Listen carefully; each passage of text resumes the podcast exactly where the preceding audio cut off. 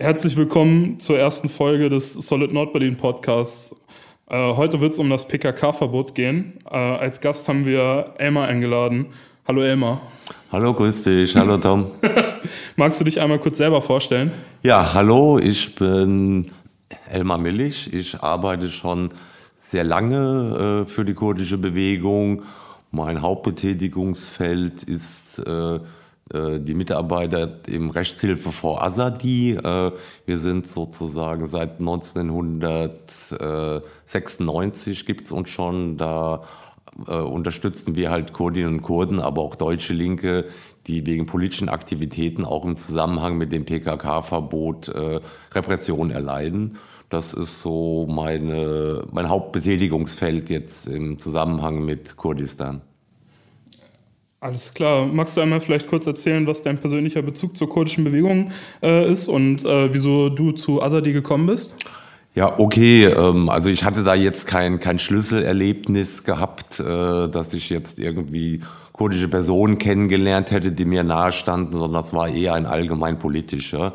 Ich hatte in den 1980er Jahren in Bonn studiert äh, und war da in einer linken Hochschulgruppe aktiv gewesen insofern ganz allgemein äh, politisch interessiert. Und zum ersten Mal wurde ich auf die kurdische Bewegung aufmerksam mit äh, 1988, 89. Das war der sogenannte äh, Düsseldorfer PKK-Prozess. Da kommen wir später nochmal drauf, hat mir der Tom gesagt. Äh, wie gesagt, äh, da habe ich dann meinen ersten Artikel für unsere Studentenzeitung äh, für geschrieben. Und da Bonn damals Hauptstadt war, äh, noch fanden da auch sehr viele Demonstrationen statt, auch kurdische. Ich glaube, meine erste kurdische Demonstration, wo ich teilgenommen hatte, war dann auch äh, so um die 89 ähm, gegen den Giftgasangriff damals von Saddam Hussein äh, auf Halabscha.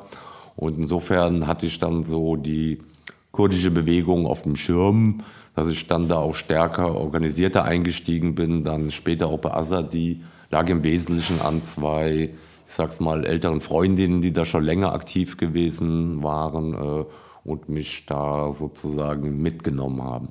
Alles klar, dann danke ich dir für die Einführung. Ähm, genau, heute soll es ja ums PKK-Verbot gehen, aber ich glaube, es ist ganz gut für unsere Zuhörer, wenn wir einfach nochmal so eine kleine Einführung geben. Ähm, die PKK wurde ja nicht in Deutschland gegründet. Kannst du einmal vielleicht ganz kurz erklären, äh, ganz grob, welcher Konflikt äh, zur Gründung der PKK geführt hat und äh, wer sich damals in ihr organisiert hat?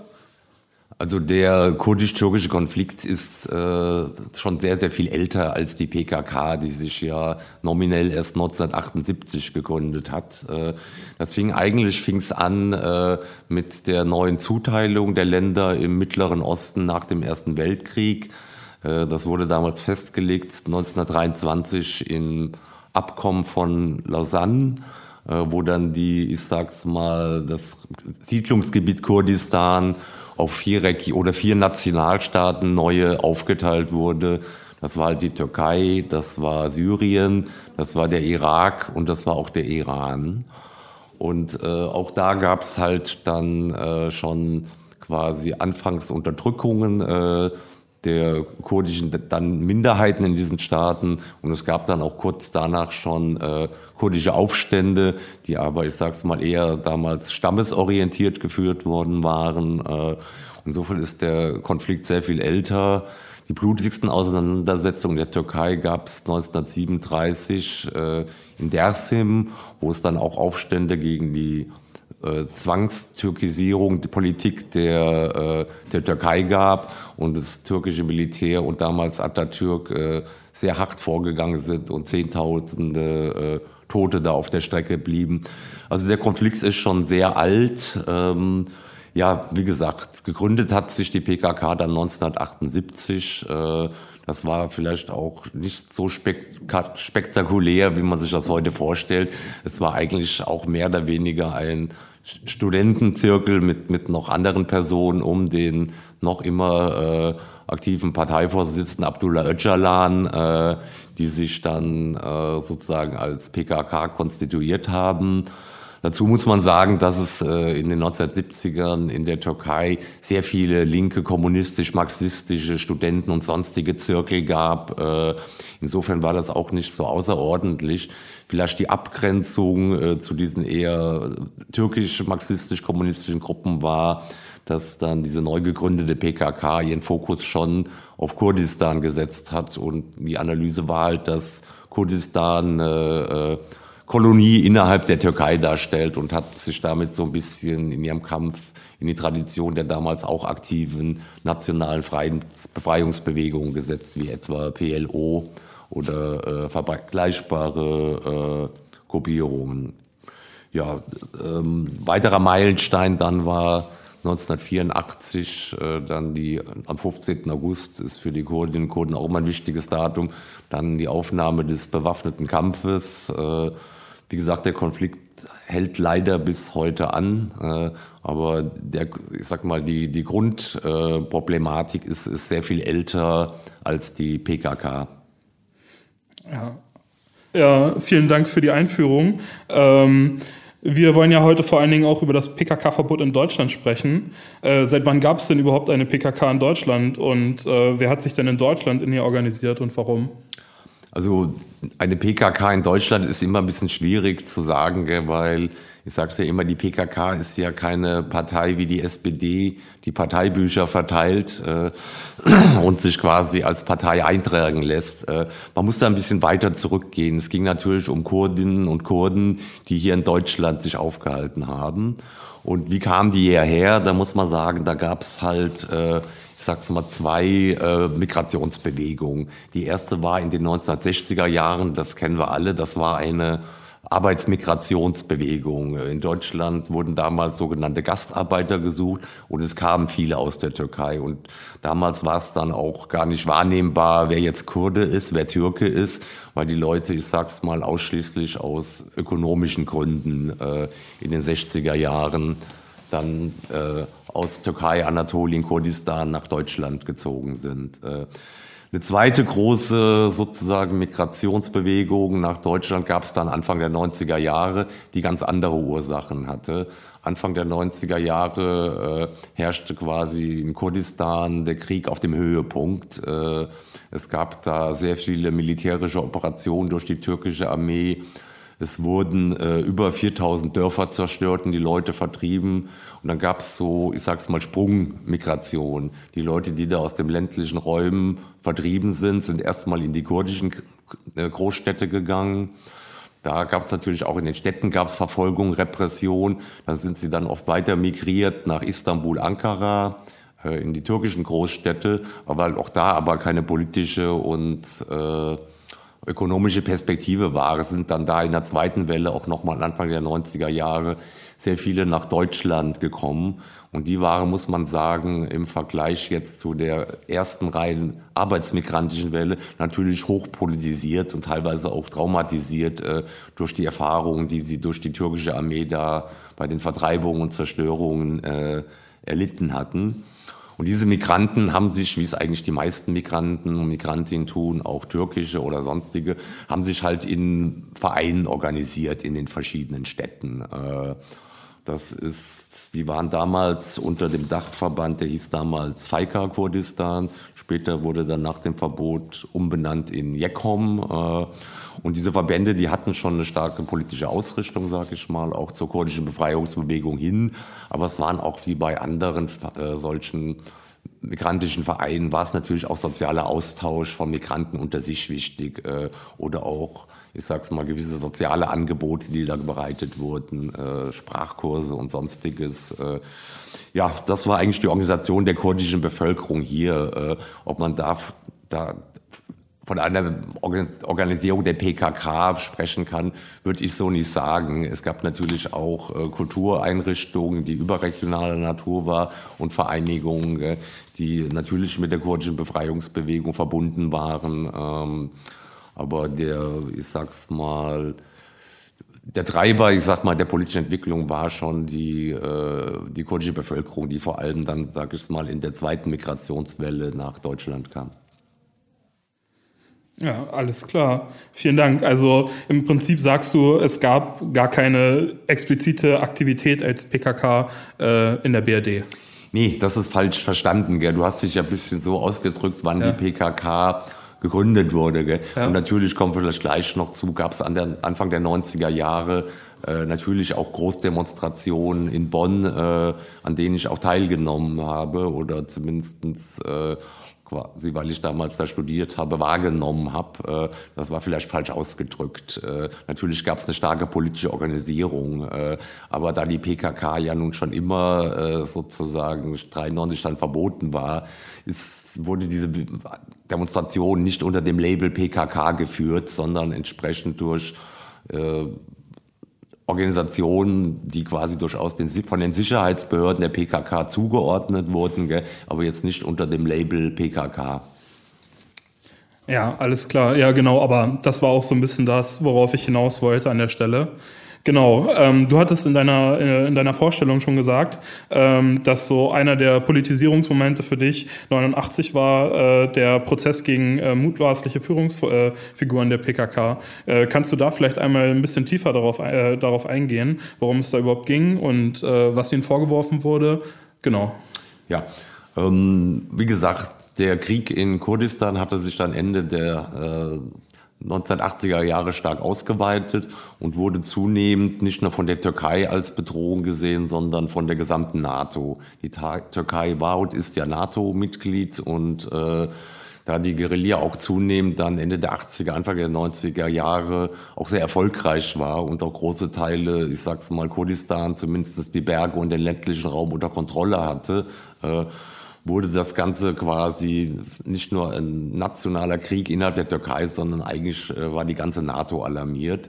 Und der Bundesrepublik Deutschland äh, hatte damals die Aufgabe, vor allem äh, die Türkei als Waffenlieferant auszustützen, äh, als Waffenlieferant auch zu unterstützen.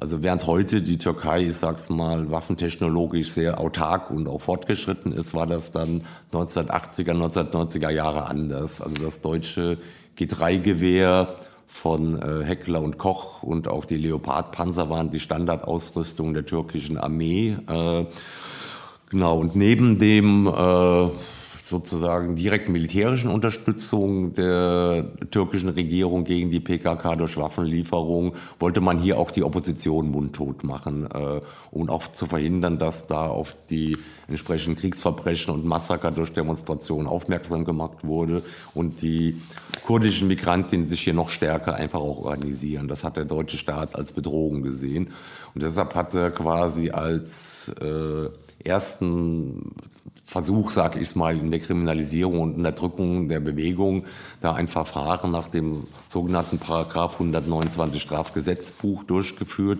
Das ist ein sogenanntes Organisationsdelikt, Mitgliedschaft in einer äh, terroristischen Vereinigung, 129a um genau zu sein. Äh, und es gab dann 1988 Verhaftung von 20, äh, ja, ich sag's mal, führenden oder teilweise führenden kurdischen politischen Aktivisten hier aus Deutschland, äh, die dann nach diesem Paragraph 129 auch angeklagt war. Der Prozess war auch deshalb äh, spektakulär, weil er so unter einer sehr starken medialen Hysterie geführt wurde. Äh, es wurde in Düsseldorf extra ein neuer Hochsicherheitstrakt gebaut, äh, in dem dieser Prozess stattfand und auch erstmalig äh, saßen die Angeklagten, die 20, äh, hinter Glaskäfigen. Man wollte quasi auch nach Opfis suggerieren, hier handelt es sich um sehr gefährliche Terroristen. Äh, also sie saßen hinter Glaskäfigen von ihren Verteidigern äh, quasi getrennt. Das hat es selbst bei RAF-Prozessen noch nicht gegeben gehabt. Äh, und insofern äh, sollte schon klar quasi auch nach außen und der kurdischen Bevölkerung auch gezeigt werden in Deutschland, äh, ähm, dass man ihnen hier sehr wenig Bewegungsfreiheit äh, quasi gönnen würde. Ja, der Prozess endete dann 1994 eigentlich juristisch als Schlappe von den 20 Leuten, von, oder um es genau zu sein, von den 20 festgenommen. Damals wurden 17 angeklagt. Und davon wurden allerdings dann nur vier überhaupt verurteilt, äh, davon zwei allerdings zu lebenslänglichen Haftstrafen. Ähm, insofern war das juristisch eher als Flop zu sehen, aber wie gesagt, das war 1994 Dann bestand ja schon seit 1993 November dann das allgemeine Betätigungsverbot gegen die PKK. Insofern ging dann da die Repression auch lückenlos weiter. Alles klar. Ähm, du hast ja von der politischen Opposition äh, gesprochen, den, die ja die kurdische Be Bewegung definitiv ausgeübt hat. Äh, kannst du da einmal kurz noch mal ein bisschen ausführen, was da das Hauptziel der Aktivitäten war? Ähm, genau, und wie diese Opposition gestaltet war, insbesondere jetzt am Anfang der 90er Jahre? Ja, ähm, wie schon gesagt, die Menschen, die da irgendwo 1900 äh, Anfang der 1990er Jahre kamen, die waren wirklich sehr politisiert und hochtraumatisiert. Ich habe dann später selbst, äh, äh Mitte der 90er Jahre, war ich kurz im Vorstand vom kurdischen Verein in Bonn und habe die Leute sozusagen, die Freundinnen und Freunde da auch hautnah erlebt. Äh, und jeder hatte eine Geschichte, wo er quasi Angehörige verloren hatte. Ähm, Ziel war damals hauptsächlich, die politischen Ziele waren hauptsächlich äh, quasi Öffentlichkeit zu schaffen in Deutschland für die Kriegsverbrechen, äh, die da in Kurdistan stattfanden und vor allem auch auf die deutsche Mitschuld, wie es eben schon äh, aufgeführt hat, äh, durch die immensen Waffenlieferungen. Ähm, ja, es gab dann, wie schon gesagt, gerade Anfang der 90er, Mitte Anfang der 90er Jahre gab es wirklich sehr beeindruckende Großdemonstrationen in Bonn mit 70.000 Teilnehmer und Teilnehmerinnen, die da gezogen sind. Und ähm, das war, soweit ich es damals mitbekommen habe, so eigentlich äh, für mich als jetzt Nicht-Kurde, der jetzt in den Vereinsstrukturen tätig war, eigentlich die Hauptaufgabe der Bewegung zu sagen, Öffentlichkeit, Arbeit gegen äh, den Krieg und gegen die deutsche Unterstützung äh, zu schaffen.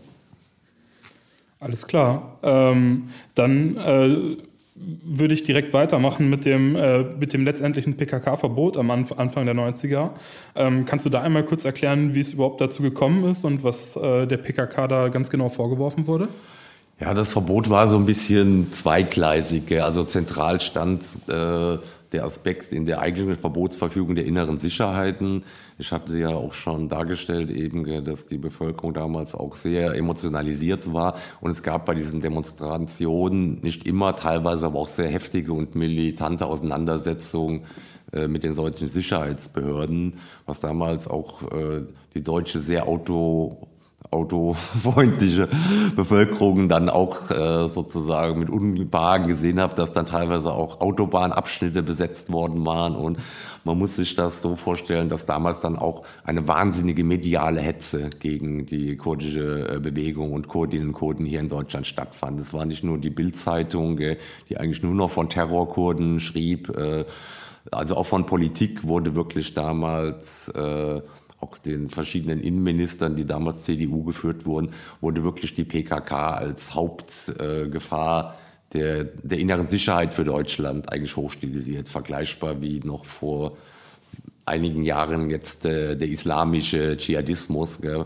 war damals die PKK der Hauptfeind der inneren Sicherheit und musste auch für Gesetzesänderungen und Gesetzesverschärfungen büßen. Und 93 war dann, wie gesagt, der Punkt, wo dann der damalige CDU-Innenminister Manfred Kanter dann dieses Verbot nach dem Vereinsrecht ausgesprochen hat. Äh, das war sozusagen ein bisschen der offizielle Teil, aber es gab natürlich auch sehr starke außenpolitische Gründe, die auch erwähnt wurden. Äh, die Türkei selbst hatte äh, natürlich auch sehr stark Druck auf die deutsche Bundesregierung gemacht, hier der kurdischen Opposition möglichst wenig Bewegungsfreiheit zu lassen. Und insofern war natürlich auch der außenpolitische Aspekt dass man die Türkei da einfach auch unterstützen wollte. Ja, Manfred Kanter hat ja das PKK-Verbot sogar ja auch offiziell damit begründet, soweit ich weiß. Ne? Also äh, ich habe ein Interview gefunden, wo, äh, wo, wo er wohl direkt im Beschluss auch steht, dass die, äh, also ich zitiere da mal, die politische Agitation der PKK hat zwischenzeitlich ein außenpolitisch nicht mehr vertretbares Ausmaß erreicht. Also genau. Ähm, da wollte, wollte ich dich auch nochmal fragen, wie du das so einordnen kannst. Ist das, ist das normal bei so einem Verbot? Ähm, ja, also ich sag's mal in, in, Klammern ja. Also du zitierst jetzt natürlich nur einen Teilbereich dieser ganzen Verbotsverfügung oder auch was eher noch an Statements dazu kam. Gell?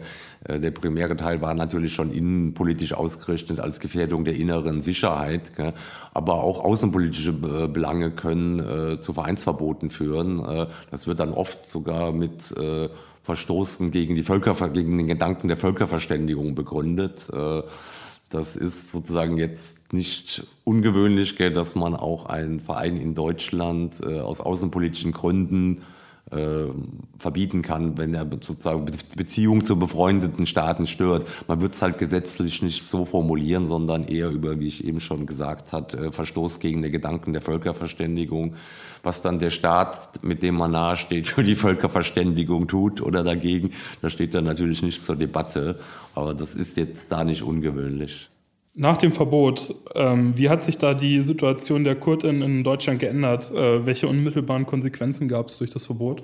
Ja, ähm, es waren dann nach 1993 wirklich wurden äh, alle kurdischen Vereine äh, verboten, es wurden äh, Kultureinrichtungen verboten, es wurden kurdische Medien verboten. Äh, man muss sagen, bis äh, quasi 1997, also die nächsten drei Jahre, waren eigentlich sämtliche demokratische Grundrechte für äh, kurdische Veranstaltungen, Demonstrationen außer Kraft gesetzt. Es ist uns damals wirklich nicht gelungen, äh, noch kurdische Demonstrationen irgendwo anzumelden. Die wurden alle quasi verboten und spontane äh, Veranstaltungen wurden sehr aggressiv von der Polizei äh, quasi abgeräumt.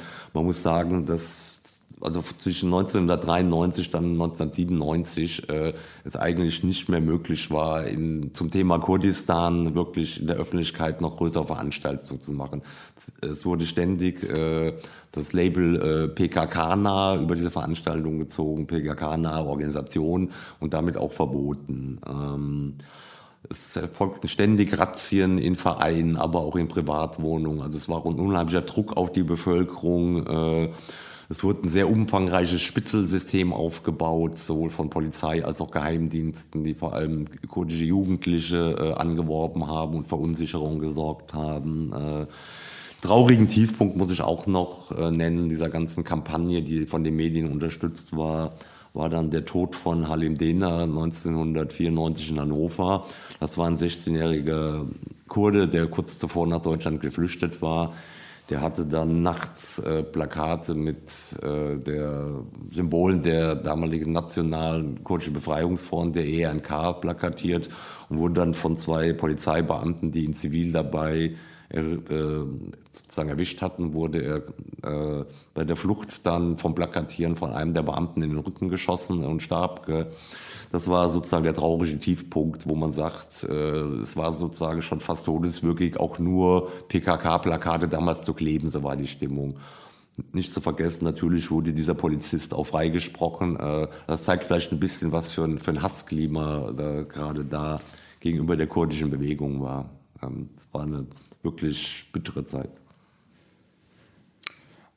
Ein nächstes wichtiges Datum, ähm, worüber wir sprechen wollen, äh, ist die Veränderung des äh, Status der PKK 2010. Bevor wir aber darauf kommen, ähm, kannst du einmal kurz so ein bisschen eine Zeitleiste äh, vom, vom, vor allen Dingen vom Level der Repression ab 1933 bis dorthin ziehen? Ähm, vor allen Dingen ähm, hat man zwischendurch Unterschiede gemerkt und kannst du das an irgendetwas festmachen? Ich muss dich korrigieren, du meintest 1993, nicht 1933. Habe ich, ne? Ja, äh, Entschuldigung, ja, aber ja, 1993 ja. meinte ich selbstverständlich. Es, es, es, gab sozusagen schon immer unterschiedliche Levels. Das hing auch immer so ein bisschen mit den deutsch-türkischen Beziehungen zusammen. Aber 1997 ist auch kein Geheimnis. Da gab es Verhandlungen zwischen den deutschen Nachrichtendiensten, dem Verfassungsschutz und der PKK. Man hatte sich so dann auf ein Abkommen äh, hatte man inoffiziell ausgehandelt, als mehr oder weniger besagte, dass den Kurdinnen und Kurden hier in Deutschland wieder gewisse politische und kulturelle Freiräume äh, sozusagen eingeräumt würden. Etwa Anfang September war halt äh, immer ein kurdisches Friedens- und Kulturfestival. Das hat dann im Ruhrgebiet mit Zehntausenden stattgefunden. Das war dann zum Beispiel wieder möglich. Es waren auch im begrenzten Umfang wieder Demonstrationen zu kurdischen Themen möglich. Im Gegenzug hatte sich die PKK äh, verzichtet weitgehend in Deutschland auf militante Aktionen zu verzichten. Äh, und dann hatten wir schon, ich sag's mal, ein bisschen weniger Repression. Es gab dann auch keine Verhaftung, Anklagen mehr nach Paragraph 129a als terroristische Vereinigung, sondern das wurde in Klammern zurückgestuft Paragraph 129 einer kriminellen Vereinigung. Äh, also es war schon da man wieder, ich sag's mal, mehr politisches Leben möglich, aber auch da gab es weiter Repressionsverhaftungen und auch äh, Verfahren wegen dieses Paragraphen 129. Eine weitere kurze Entspannung, sage ich auch noch, ähm, war dann auch kurz, sag ich mal, zwischen 2013 und 2017. Das hatte auch damit zu tun, dass es damals dann offiziell Verhandlungen gab zwischen dem türkischen Staat äh, dem, und dem PKK-Vorsitzenden Abdullah Öcalan. Die haben bis 2015 angehalten.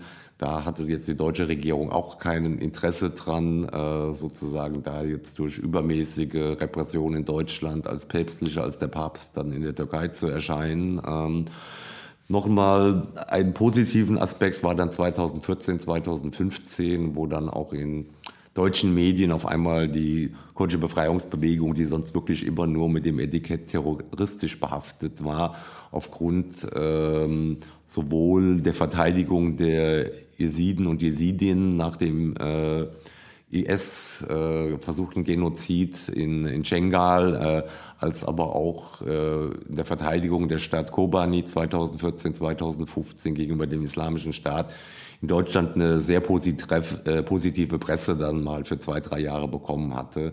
Ich weiß noch, die Taz hat getitelt, die PKK hat zu Deutschland, äh, selbst bis in Unionsvorstände gab es äh, dann die Überlegung, äh, vielleicht das PKK-Verbot mal nur anzudenken, aufzuheben.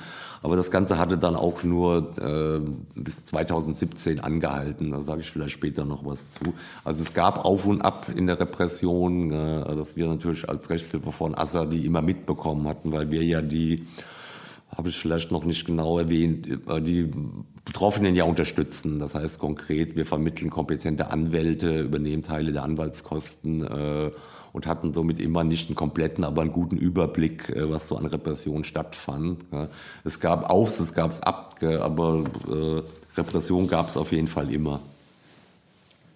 Genau, äh, 2010 äh, ist ja äh, die PKK um auf die Repression zurückzukommen, 2010 ist eben die PKK als ausländische terroristische Organisation nach dem Paragraphen 129b, habe ich mir aufgeschrieben, eingestuft worden äh, vom Bundesgerichtshof. Äh, kannst du da einmal kurz erklären, ähm, was erstmal überhaupt dieser Paragraph bedeutet, warum das jetzt nicht mehr 129a oder 129, sondern 129b eben ist und äh, wie es überhaupt dann, äh, also warum, warum hat man das gemacht, warum hat man da nochmal so eine neue Einstufung vorgenommen? Hm. Ja, das ist ein ziemlich schwieriges Thema. Ähm, ich ich fange mal an. Der Paragraph 129b ist, äh, stellt die Mitgliedschaft und Unterstützung einer ausländischen terroristischen äh, Gruppierung äh, unter Strafe, während der 129a eine inländische terroristische äh, Gruppierung unter Strafe stellt. Der Paragraph 129b ist 2002 eingeführt worden nach, nach 9-11, äh, also nach den äh, Angriffen auf das World Trade Center. Ähm, und man hat sozusagen die kurdische Bewegung, ich kann es schon mittlerweile sagen, erstaunlicherweise lange in Ruhe gelassen. Gell. Es gab hier äh, auch dann Strafverfahren nach 129b, die richten sich aber dann hauptsächlich wirklich gegen Al-Qaida-nahe Strukturen. Gell aber auch gegen äh, türkische linke kommunistische Gruppen, beispielsweise die DHKPC. Da gab es Verfahren auch gegen tamilische Gruppierungen der LTTE, Befreiungstiger. Aber ähm, die kurdischen Bewegung hatte man erstmal über ich sag's mal, fast acht Jahre nach Einführung des Paragraphs gab es da keine Verfahren zu. Das änderte sich, wie du schon sagst, das hat es mit dem Urteil des Bundesgerichtshofs von 2010 da war der Hintergrund war ein Revisionsverfahren eines kurdischen politischen Aktivisten nach Paragraph sozusagen 129. Da hat der Bundesgerichtshof festgestellt, äh, dass es eigentlich, ich sag's mal in Klammern, ungerecht wäre, dass zum Beispiel die DHKPC nach 129b verfolgt würde, äh, die PKK äh, aber nicht. Also ursächlich meinte sie dann, dass, ich bin jetzt auch nicht der Jurist von der Ausbildung her, dass die kurdischen Strukturen und Aktivisten und Aktivistinnen hier in Deutschland weisungsgebunden aus äh, sozusagen Kurdistan arbeiten würden. Das heißt, sie wären gar keine eigenständige inländische terroristische Organisation, sondern bekämen quasi ihre Anweisungen direkt aus der PKK-Führung in Kurdistan. Ähm, das mag alles juristisch sehr, sehr äh, sozusagen kompliziert sein, aber es hatte gravierende Folgen, dass dadurch jeder, der hier politisch sich für die kurdische Befreiungsbewegung eingesetzt wurde, automatisch sich der terroristischen Handlungen, die eigen, angeblich die kurdische Guerilla äh, in dem Krieg äh, in Kurdistan Türkei führt, quasi zur Last gelegt werden kann. Und das war dann nochmal, das haben wir als Assadi gemerkt, eine gravierende Wende, also die ersten Verhaftungen, Anklagen erfolgten äh, dann direkt auch 2011 und, und reisen bis heute nicht ab. Ähm, ja, das war schon nochmal eine sehr gravierende neue Form der, der Repression. Ähm, also du meinst, das hat, also man hat die Konsequenzen direkt gespürt, nachdem die äh, Einstufung sich geändert hat. Ja, aber das war, das hat, wie gesagt, ein Jahr später, da mussten ja Vorermittlungen erstmal äh, aufgenommen werden. Vielleicht noch ein ganz wichtiger juristischer Punkt. Der Paragraph 129b ist der einzige, wo das Justizministerium erstmal eine Verfolgungsermächtigung an die Staatsanwaltschaften aussprechen muss. Das hat die Gründe, dass man sich natürlich außenpolitisch nicht irgendwo äh, verheddern will, indem irgendwie übereifrige Staatsanwaltschaften Gruppierungen vielleicht verfolgen, die der Bundesregierung politisch genehm sind oder damit außenpolitisches Porzellan zerschlagen. Also nach diesem Urteil musste erstmal das Bundesjustizministerium quasi die PKK oder die kurdische Befreiungsbewegung hier gegenüber der Bundesanwaltschaft quasi zur Verfolgung freigeben. Dann mussten natürlich auch Ermittlungen erstmal aufgenommen worden, so dass es dann mit einem Jahr Verspätung äh, zu den äh, ersten Verhaftungen kam. Ähm, vielleicht sage ich zu dem Punkt auch noch kurz, ähm, was sind denn eigentlich die Anklagepunkte oder wie laufen diese Verfahren ab? Ne? Es geht eigentlich äh, immer um politische Aktivisten und Aktivistinnen hier in Deutschland, denen gar keine eigenen Straftaten äh, vorgehalten werden. Das heißt, sie machen ganz normale politische Arbeit, wie ich denke auch Leute, die in der Linkspartei bei Solid unterwegs sind, äh, auch machen. Sie melden Demonstrationen an, sie äh, organisieren Versammlungen, äh, also alles, was an sich nicht strafbar ist. Nur da sie das nach Auffassung dann der Bundesanwaltschaft im Auftrag der PKK machen, äh, wird aus diesen an sich nicht strafbaren, sondern allgemein politischen Aktivitäten, die eigentlich auch grundgesetzlich gestützt sind, dann auf einmal diese Straftat nach 129b. Äh, die Beweisführung läuft dann in den Gerichtsprozessen meistens derart ab, dass sehr ausführlich über Monate abgeführte, abgehörte Telefongespräche vorgetragen werden die laufen dann immer nach demselben Schema. Der hat mit dem kommuniziert und der hat die Funktion in der PKK, der hat mit dem kommuniziert und da. Und das ist eigentlich so das ganze Konstrukt, wo die Leute dann wirklich zu mehrjährigen Haftstrafe verurteilt werden. Also ohne dass ihnen außer dieser politischen Aktivitäten noch irgendwas anderes vorgeworfen wird. Ja, das sind vor allen Dingen ja auch immer dann, also du hast ja jetzt allgemein gesagt, politische Aktivität. Ich finde das halt auch wenn ich darüber erfahre, einfach echt immer ziemlich krasse Sachen, auch wofür Leute alleine, wofür Leute da eben angeklagt werden, ähm, wofür Demonstrationen auch eben äh, krasse Repressionen erleiden. Ähm, es gibt ja auch zum Beispiel bestimmte Symboliken, die einfach äh, ohne direkten Grund äh, PKK assoziiert werden und so. Kannst du da einfach nochmal sehr konkrete Beispiele nennen für die, äh, für die Repression der kurdischen Bewegung seit dem Urteil bis jetzt? Ja, also da muss man ein bisschen unterscheiden. Gell? Diese 129b-Verfahren sind natürlich quasi äh, für die Betroffenen äh, die schwersten Vorwürfe, weil sie dann eigentlich unvermeidlich immer sofort zu Untersuchungshaft äh, unter, ich sage es, Isolationsbedingungen führen und auch zur Verhaftung zu mehreren Haftstrafen. Aber die Mehrzahl der, ich sag's mal, Repressionsfälle, die wir auch als Assadi betreuen, sind nach diesem sogenannten Artikel 20 Vereinsgesetz Verstöße. Das heißt, äh, dass quasi Teilnehmer, Teilnehmerinnen auf Demonstrationen vorgeworfen wird, äh, verbotene Fahnen gezeigt zu haben oder verbotene Parolen gerufen zu haben. Äh, in neuen Medien ist es dann auch oft so, dass es reicht, die falschen Symbole oder Fahnen oder sonst was im Internet geliked zu haben. Äh, das ist der Mehrzahl der, der Verfahren, äh, die dann in der Regel muss man sagen, sehr oft auch eingestellt werden äh, von den Staatsanwaltschaften. Aber auch das ist natürlich für die Betroffenen mit, ja, mit Repressionen verbunden, insofern, dass sie zumindest dann auch auf ihren Anwaltskosten sitzen bleiben, äh, wenn wir die nicht als Asadi zum Teil nehmen. Und äh, das wurde quasi auch äh, ständig in den letzten Jahren ausgeweitet, sehr spektakulär war. Ich hatte ja gesagt, so 2013 bis 2017 war doch irgendwo eher Ruhe in der Repression. Dann hatte uns damals äh, sehr verwundert, dass damals ein neuer sozusagen Aktualisierungserlass äh, zum PKK-Verbot des Bundesinnenministeriums gekommen ist, wo dann auch auf einmal auch die äh, Fahnen und Symbole der syrisch-kurdischen äh, Verteidigungskräfte, also YPG, YPG, auf einmal auch mit unter diese Verbotssymbole äh, der PKK fielen. Äh, das waren halt die Symbole der Organisation, die quasi zwei Jahre später noch von deutschen Medien und Politikern beklatscht worden waren. Und damals, dann hatten wir auf Demonstrationen wieder das Spiel, ja, dass sozusagen auf jeder Demonstration dann die Frage losgehen, sind jetzt diese JPG, JPG-Fahnen äh, erlaubt?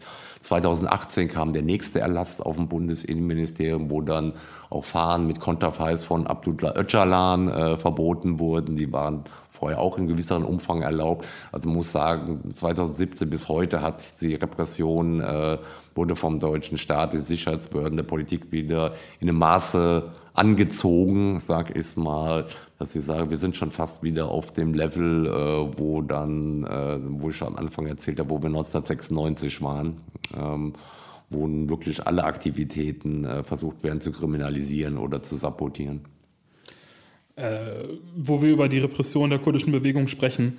Ähm, es wird ja auch vor, äh, in, in diesem Rahmen wurde ja sogar auch ein komplettes kurdisches Verlagshaus äh, verboten und äh, deren, äh, deren, deren Bücher, soweit ich weiß, äh, zumindest teilweise beschlagnahmt. Kannst du dazu auch noch kurz was sagen? Ja, das war, ich weiß die Zahl nicht genau, ob es vor zwei oder drei Jahren war. Es war der Mesopotamia Verlag in Nordrhein-Westfalen ansässig der, ich sag's mal, sehr viel kurdische äh, Literatur vertreibt, ähm, sowohl, muss man sagen, politische als aber auch unpolitische und auch sehr viel kurdische, äh, ich sag's mal, Folklore-Musik in Form von CDs äh, vertrieben hat. Und äh, der wurde, wie gesagt, auch unter dem Vorwurf, äh, ähm, als PKK-Organisation tätig zu sein, äh, wurde der dann quasi unter, durchsucht und verboten. Man muss sagen, es wurden da sieben LKWs an Büchern äh, und CDs und Tonträgern abtransportiert und, äh, und sichergestellt. Äh, das fand ich schon nochmal einen einmaligen äh, Vorgang. Also da ist natürlich immer noch ein Gerichtsprozess äh, in Leipzig anhängig, äh, wo auch gegen dieses Vorgehen geklagt werden. Aber es ist schon, finde ich, eine andere Sache, ähm, ob man jetzt wirklich tonnenweise in Deutschland mit den schlechten Verbrennungen, äh, mit den schlechten Erinnerungen an die Bücherverbrennung der Nazis, sage ich mal, jetzt wirklich tonnenweise kurdische Literatur, die in der Türkei auch verboten ist und äh, Musikträger beschlagnahmt. Äh, das ist natürlich auch für die hier in Deutschland lebenden kurdischen Migranten und Migranten auch ein richtiger Schlag ich sag's mal, in den Bauch. Gell? Wenn jetzt der türkische Staat ihre Kultur verfolgt, ihre Sprache, jetzt auch der deutsche Staat ihre Musik-CDs und ihre Bücher quasi als terroristisch beschlagnahmt. Äh, man kann es sagen, geschmackloser und gefühlloser geht's da eigentlich kaum noch. Vielleicht äh, eine positive Sache, auf die wir äh, zu sprechen kommen könnten, ist äh, 2018. Äh, da hat, hat das EU-Gericht entschieden, äh, dass die PKK zu Unrecht auf der EU-Terrorliste stand. Ähm, kannst du einmal kurz erklären, was diese Entscheidung genau bedeutet, warum die gefällt wurde und ähm, hatte das irgendwelche Konsequenzen für das PKK-Verbot in Deutschland? Oh, das ist auch wieder ein sehr komplexes juristisches Thema. Gell? Da muss man sagen, äh, ich sag's mal so, diese Listung auf der, Terror, auf der EU-Terrorliste dient, ich sag's mal, erstmal eher der politischen Stigmatisierung. Ich will es jetzt nicht so lange ausführen, aber äh, in Deutschland selbst sind aufgrund dieser Listung äh, jetzt keine strafrechtlichen Verfolgungen äh, bislang äh, vorgenommen worden. Äh, sie gilt sozusagen der politischen Stigmatisierung, um klar den befreundeten Staaten der Türkei zu zeigen, mit euren bösen Feinden haben wir nichts zu tun. Ähm, es hat im deutschen Ausländerrecht, im Aufenthaltsrecht, es hat schon Wirkung, wenn politisch aktive Menschen hier ohne deutschen Pass dann sogenannte Ausweisungsverfügungen bekommen wegen ihren Aktivitäten für die kurdische Bewegung. Da wird schon damit verwiesen, dass sozusagen die EU auf der äh, die PKK auf der EU-Terrorliste steht. Ähm, ja, aber äh, zu diesem Urteil selbst muss man sagen, das war von dem Europäischen Gerichtshof in äh, Straßburg und das ist halt, muss man sagen, ein europäisches Verwaltungsgericht. Äh, das heißt, man muss vielleicht auch noch wissen, dass sich die europäischen Vertreter alle halbe Jahre zusammensetzen und sozusagen neu überlegen, wer kommt neu auf die Liste drauf, wer kommt von der Liste runter. Und die Klage, die sozusagen da erfolgreich war, war gegen die Listung äh, zwischen 2014 und 2017. Äh, das war, ich sag's mal, vor allem sehr großer politischer Erfolg. Ne? Aber wie das bei Verwaltungsgerichtsurteilen ist, natürlich wurde dann im weiteren Verlauf, die äh, Klage hat ja auch ein bisschen gedauert, das Verfahren 2018, 2019, wurde die PKK wieder auf die EU-Terrorliste gesetzt und ist dann natürlich auch nach wie vor drauf. Das heißt, es werden natürlich auch gegen diese nachträglichen Listungen äh, Verfahren geführt, aber es war vor allem erstmal ein politischer Erfolg und wie gesagt, Verwaltungsgerichte, sag ich mal, rügen ja hauptsächlich Verfahrensfehler. Also es wurde da jetzt auch nicht inhaltlich äh, entschieden, ist die PKK eine terroristische Organisation, ist sie keine terroristische Organisation, sondern die Verfahrensvoraussetzungen äh, für rechtsstaatliches Verfahren bei dieser Listung waren in diesem Zeitraum nicht gegeben. Äh, aber es war schon ein, ein sehr großer äh, politischer Erfolg, das muss man sagen. Und es hebt die Hürden halt für, die, für diese neuen Listungen, zumindest was die Beachtung formaler Regeln angeht. Stand heute, ähm, was würdest du sagen, äh, wie wird das PKK-Verbot äh, heutzutage noch aufrechterhalten? Also mir geht es bei der Frage vor allen Dingen auch so ein bisschen darum, ähm, das ist ja jetzt schon ziemlich lange her, seit 1993 und irgendwie hat sich ja die politische Situation auch ein bisschen verändert. Ähm, ist das dieselbe Argumentation ähm, wie damals, äh, dass die PKK weiterhin verboten ist? Ähm, also in Deutschland. Und äh, kannst du einmal sagen, ähm, dazu vielleicht auch noch, äh, was vielleicht juristisch passieren müsste, beziehungsweise was neu bewertet äh, werden müsste oder was vielleicht auch schon neu bewertet wird, äh, damit die Repression abgeschafft wird? Also zu, zuerst mal zur ersten Frage. Gell? Ja. Wenn man sich gerade diese beiden Verbotsverfügungen oder Quatsch, die, Entschuldigung, wenn man sich diese äh, Aktualisi sogenannten Aktualisierung des PKK-Verbots von 2017, 2018 vom Bundesinnenministerium durchliest, gell, dann meint man, die Herren da leben in einer fremden Welt, weil sie haben genau gesagt, es hat sich eigentlich seit 1993 nichts geändert. Die PKK ist immer noch eine terroristische Kaderorganisation. Also es also jeder Politologiestudent, der so eine Begründung geschrieben hätte, wäre sozusagen durchgefallen. Es gab natürlich ideologische Transformationen innerhalb der PKK hin zum demokratischen Konföderalismus. Es gab natürlich eine gewaltige Umstrukturierung im Mittleren Osten, wo, ich sag's mal, die kurdische Befreiungsbewegung jetzt nicht mehr nur in der Türkei eine Kraft ist, sondern auch in Syrien, in Rojava, im Nordirak. Äh, ähm, aber das wird von diesen Behörden vollkommen ignoriert. Also um es auf den Punkt zu bringen, äh, wenn man sozusagen dem Bundesinnenministerium folgt, äh, dann hat sich seit 1993 einfach nichts geändert. Das ist äh, völlig unpolitisch und unhistorisch, aber das ist die Sichtweise des Bundesinnenministeriums. Was müsste juristisch geschehen, war ja noch deine Genau, also so deren, vor allen Dingen so in der juristischen Bewertung oder so. Ähm, also erstmal, vor allen Dingen ging es mir so, auch so ein bisschen darum, was genau muss da jetzt aufgehoben werden, also was ist genau unser Ziel an der Stelle, ähm, aber auch was an der Bewertung an sich sich verändern müsste. Ja, also Juristisch, sagen wir so, wenn ich nochmal zu diesen 129b-Verfahren zurückgehe, äh, da ist der juristische Weg dagegen ausgereizt. Da gab es sozusagen äh, 2014 vom Bundesgerichtshof ein höchstgerichtliches Urteil, das quasi die Verurteilung der Vorgänger der Oberlandesgerichte sozusagen gebilligt hatte. Natürlich haben die Anwältinnen und Anwälte da auch vorgetragen, äh, dass es sich quasi bei der PKK um keine terroristische Vereinigung, sondern quasi eine, eine Kriegspartei in einem internationalen bewaffneten Konflikt äh, handelte. Aber äh, die Oberlandesgerichte sind da halt nicht mitgegangen und das wurde sozusagen da vom Bundesgerichtshof 2014 abgenickt und somit würde ich sagen, es gegen die 129 B-Verfahren in Deutschland juristisch quasi äh, gibt es jetzt da keine Möglichkeiten mehr. Das PKK-Verbot selbst äh, ist ja in dem Sinne äh, durch das Innenministerium ausgesprochen. Da wurde der Klageweg bislang, das war auch immer ein Vorwurf, was teilweise auch von, von deutschen juristischer Seite an die kurdische Bewegung kam. Warum habt ihr nicht stärker sozusagen den juristischen Weg damals zumindest gegen dieses PKK-Verbot begangen? Äh, aber das müsste eigentlich definitiv äh, sozusagen vom Bundesinnenministerium wieder aufgehoben werden. Das wäre sozusagen der einfachste Weg, aber das würde ich sagen, ist auch unter der neuen Ampelkoalition äh, beliebig unwahrscheinlich, äh, dass sich da der neue Innenminister hinstellt und sagt, wir heben jetzt dieses antiquarische, antiquierte PKK-Verbot auf, weil da viel zu viel international auf dem Spiel steht, in dem äh, Verhältnis zur Türkei, im Verhältnis zur NATO. Also ich muss sagen, dieses PKK-Verbot in Deutschland, das haben wir ja miterlebt, Assadi seit 20, 25 Jahren.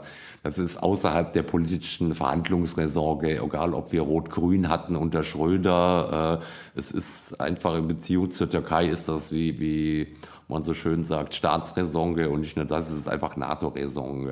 Wenn morgen ein deutscher Innenminister sagen würde, er hebt das PKK-Verbot hier auf, würde das innerhalb der NATO, muss man auch einfach sagen, zum kleinen Erdbeben führen. Das ist äh, nicht nur ein deutsches Problem, sondern auch vor allem durch die NATO-Mitgliedschaft der Türkei äh, auch durchaus ein äh, internationales. Am 27.11. findet ja hier in Berlin äh, eine Großdemonstration gegen das PKK-Verbot statt. Ähm, da sollten natürlich selbstverständlich alle, die jetzt hier zuhören äh, und sich mit der Sache solidarisieren, wäre es natürlich cool, wenn, wenn, wenn alle vorbeischauen und äh, alle zu der, zu der Demonstration gehen, um die noch kraftvoller zu machen. Ähm, aber was kann man abseits davon, äh, dass man auf die, äh, dass man die Demonstration besucht, ähm, tun, ähm, um gegen das PKK-Verbot und die Repression der kurdischen Bewegung zu kämpfen? Ja, ähm, ich kann nur sagen, beharrlich bleiben. Gell. Ich mache das ja selbst auch schon seit 25 Jahren. Es ist kein dünnes Brett, da da zu bohren gibt, gell. aber ich sag mal, es gibt in vielen Städten gibt es zum Beispiel Initiativen wie Rise Up for Rojava oder auch äh, Women Defend äh, Rojava, bei denen man kontinuierlich gerade auch als, als junge Leute mitarbeiten kann. Gell. Das wäre einfach so ein Vorschlag, sich da ein bisschen besser zu organisieren. Es geht meines Erachtens nicht nur gegen die Repression, gell, sondern auch äh, positiv äh, aufzugreifen, was die kurdische Bewegung zurzeit da in Syrien in den letzten Jahren umgesetzt hat. Äh, ja, weiterer Vorschlag wäre, man kann sich auch bei dieser kurdischen Nachrichtenagentur ANF äh, auf Deutsch eigentlich immer über die laufenden Entwicklungen informieren. Äh, da werden dann auch immer lokale Protestaktionen angekündigt, an denen man sich beteiligen kann. Also wichtig ist, auf die Demo zu kommen, ja, aber Vorschlag wäre immer auch vielleicht über ANF einfach inhaltlich dran zu bleiben und noch besser sich natürlich vor Ort in den Gruppen, die ich erwähnt habe, oder anderen äh, oder auch mal äh, zu organisieren oder auch mal in den kurdischen Vereinen vorbeizuschauen. Alles klar, super. Ja, dann wäre es das tatsächlich auch schon von äh, meiner Seite. Äh, vielen, vielen Dank, dass du dir die Zeit genommen hast, Elmar, und dass du äh, bei uns warst.